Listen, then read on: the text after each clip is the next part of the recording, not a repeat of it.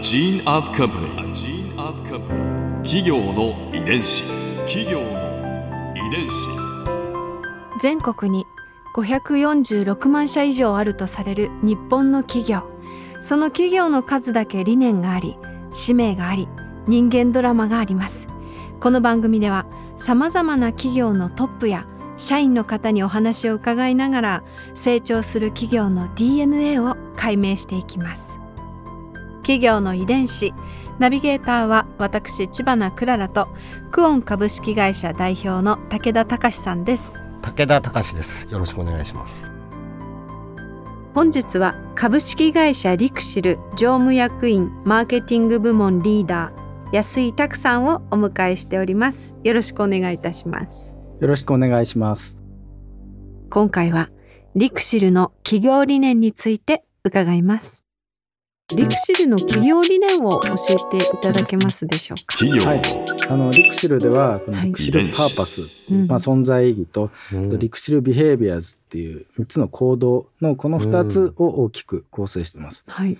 でパーパスの方はうん。もうグローバルで一つなんですけど、世界中の誰もが願う豊かで快適な住まいの実現っていうのをパーパスにしてます。でこれを実現するための3つの行動は Do the right thing 正しいことをする、Work with respect 敬意を持って働く。うん。エクスペリメントラン実験して学ぶ。ううんんうんうん。こういったあの企業理念と行動っていうのを設けてます。うん。こうした企業理念が実際に現れていると感じることってありますか？やっぱり実験をして学ぶっていうところが、はい。まあ一つ大きくあるかなと思います。ええ。新しくねあのいろんな製品を、うん。普段だったらいろんなこう開発とかそのミーティングとか承認とかを通してその長い時間をかけて出すっていうことになってるんですけど、はい。まあ、それだとなかなかその実験して学ぶっていうのができないと。うんうんうん。なのでその大企業の中でも最近流行ってるクラウドファンディング。はい。うん。これを利用してアイデアをまずこう形にしてみてうん。これがお客様に本当に受け入れられるのかうんお客様の課題を解決するものになっているのかっていうのを見せてあこれいいね買いたいねって思ったらそこでこう商品化本格的な商品化をしていくっていう流れも一つ作ってましたね。クラウドファンディングでお客様の反応を見るそうですことですか？クラウドファンディングのそのいいところは物が完全に出てうんで買う買わないが分かるっていうところよりも以前に判断してもらえる、ただよくあったのがそのアンケートで買いたいですか買いたくないですかっていうのもあったりするんですけど、アンケートで買いたいって言っても本当に買ってくれるかどうかって分かんないんですよね、うん。うんうんでもクラウドファンディングは物がまだない中でうん。欲しいと思ったらお金出してくれるんですよ。うんうんうん先にお金を払うわけですそうなんです。なのでお金を出してくれる人がこれだけ以上いるっていうことは、あこの商品は可能性があるんだっていうのを分かるんですね。うんそうするとこう本格的にできるしクラウドファンディングのであのお金を出してくれた人たちにうんまず一番最初に商品を提供してうんでここでこういろんなフィードバックを得られるわけですよ。うんまさにこれ実験ですよねで学びです。でこの学びであじゃあ次のこうアップデートされた製品これは今度本格的に出しましょうってこともできる。うんまさにそのこういったことであすごくこういいなというのもあるしもちろん失敗したクラウドファンディングもあるんですよね。うんうんうんでもそれがまさに実験だと、うん。今まではやっぱり出すからには必ず成功しなきゃいけない。うん。だからしっかりと作り込むんだっていう文化の中からいや失敗してもいいんだ、うん。早く失敗しよう。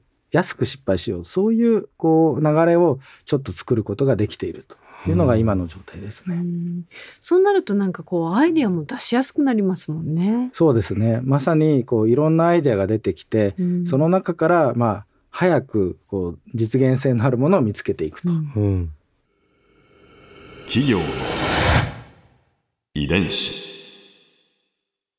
例えばどういった革新的な商品の開発につながっているんですかね。例えば、えー、ニャンペキっていうはい。この製品ですね。にゃんぺきそう。あの猫猫壁と書いて ニャンペキと呼ぶんです猫けど、壁とこ書くんですね。れまさにうん。こう、自宅の壁にマグネットでポンポンとつけられる、まあ、うん。あのキャットタワーの壁板みたいなやつなんですけど、うん。まあこれ実はどれくらい価値があるかってやっぱわからないんですよね。うん。ペットブームだからそのペットに対してお金を出してくれるお客様ってうん。いらっしゃると思うんですけど、どういうものが受けるかわからないうん。でも我々の技術だったらこういうことができると、だったらこれどれくらい受けるか見てみようよと。いうことで作ってみたら実はこう大受けだったと。へえ。あ。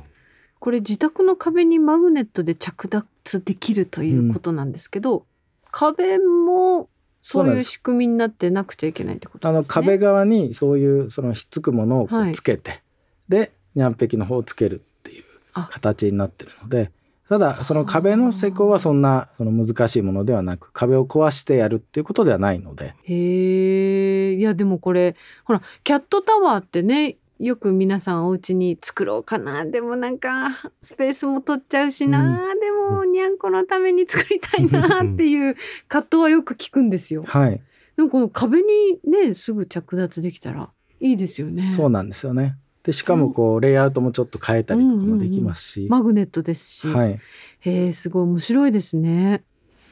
でもこういうその本当に革新的なアイデアが実際にこう形になるこの過程っていうのはすごくいいですね。そうですね。フットワークが軽いというか。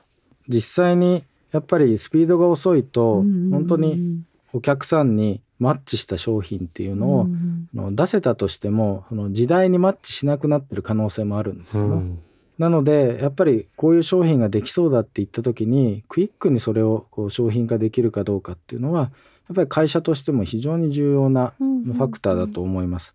なのでこう実験して学ぶを実際にこうみんなが体験できるようになると非常にいい会社になるんじゃないかと思ってますね。うん IT のようにやられるわけですね。そうですねまさにこう IT 企業のやり方からうん学んで、我々のような製造業にこう展開しているというふうに思っています。うんあのソフトウェアの場合は簡単にこう作り直しができるのでうん。それがやりやすいんですけど、実際のものだと作り直しって大変なのでこういうやり方ってなかなか発展しないよねみたいに言われていたんですけど、でもやっぱりプロトタイプ試作を作ってクラウドファンディングを使うみたいなやり方だと、かなりこうソフトウェアの作り方に近い形でものを作ることもできると。いうことで試しながら作るっていうのが、まあ、今我々があのいろいろトライしている領域ですね。その社内でもこうイノベーションの取り組みをされていると伺ったんですが、そうですね。やっぱり一部の人たちがこうイノベーションをやっていくっていうのでは、やっぱりあこの人たちがやってるんでしょっていうふうになっちゃうので、いやそうではなくって誰もが新しいアイデアを考えて、うんでアピールできる場っていうのは用意しなきゃいけないということでの未来ボックスっていう社内のイノベーションの仕組みも取り組んでいます。要は誰にもチャンススがあるってことなんですよ。すごい面白いですね。面白いですここでクララズ viewpoint。今回印象に残ったのは早く安く失敗するという安井さんのお言葉です。クラファンってまあコロナですごくこう有名になったというかたくさんの人が耳にしたことのあるシステムプロジェクトだと思うんですけれどもなんかこんなクラファンの利用の仕方があのビジネスとしてはあるんだなというふうに目から鱗でした。そしてもうあの安井さんのこう IT マインドというかその思考がもう本当に IT のその哲学で溢れていてでそのこう哲学で安井さんのその姿勢といいますかアティテュードがきっと、まあ、歴史も長い会社をどんどんどんどん変革を起こしていってるんだなというふうに感じた週でした。企業遺伝子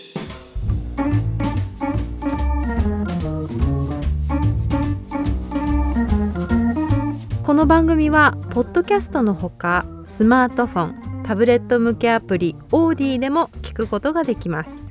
お使いのアプリストアからダウンロードして企業の遺伝子のページにアクセスしてみてくださいね。それでは来週もまたお会いしましょう。企業の遺伝子ナビゲーターは私千葉なクララとクオン株式会社代表の武田隆でした。「